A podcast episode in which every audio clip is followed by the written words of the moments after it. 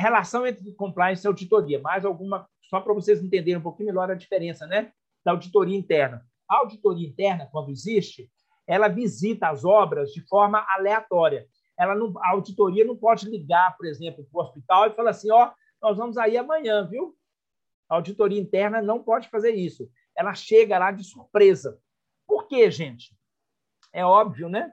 Porque a ideia da auditoria é exatamente assim: é chegar de surpresa para ver se as coisas estão caminhando corretamente.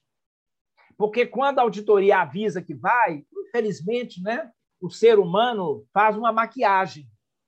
Como se diz, né? Você sabe que vai receber visita, aí você limpa a casa toda, né? Antes, barre tudo, passa pano, né? É um pouco isso. Então, a auditoria, é isso no mundo todo, né? A auditoria interna, ela não marca dia de ir, não. Ela chega lá na instituição. Então, ou seja, é uma frequência aleatória, né? É o que a gente chama um pouco assim, é, ela trabalha como se fosse batelada. O que é batelada? Né? Aquela bacia cheia d'água, né? É, ela vai de uma vez, né?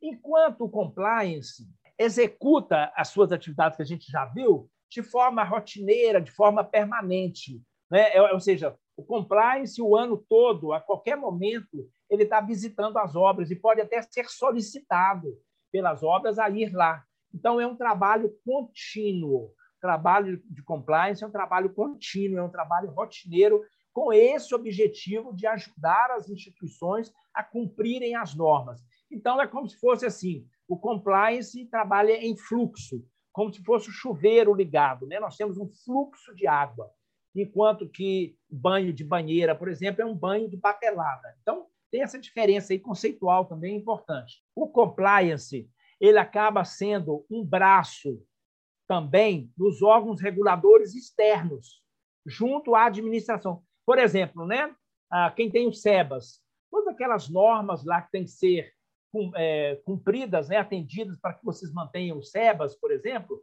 se tem uma área de compliance, a área vai ajudar, na verdade, a que aquilo ali se mantenha que todas aquelas normas sejam atendidas. Então, nesse sentido, é que a gente fala que é um braço dos órgãos reguladores.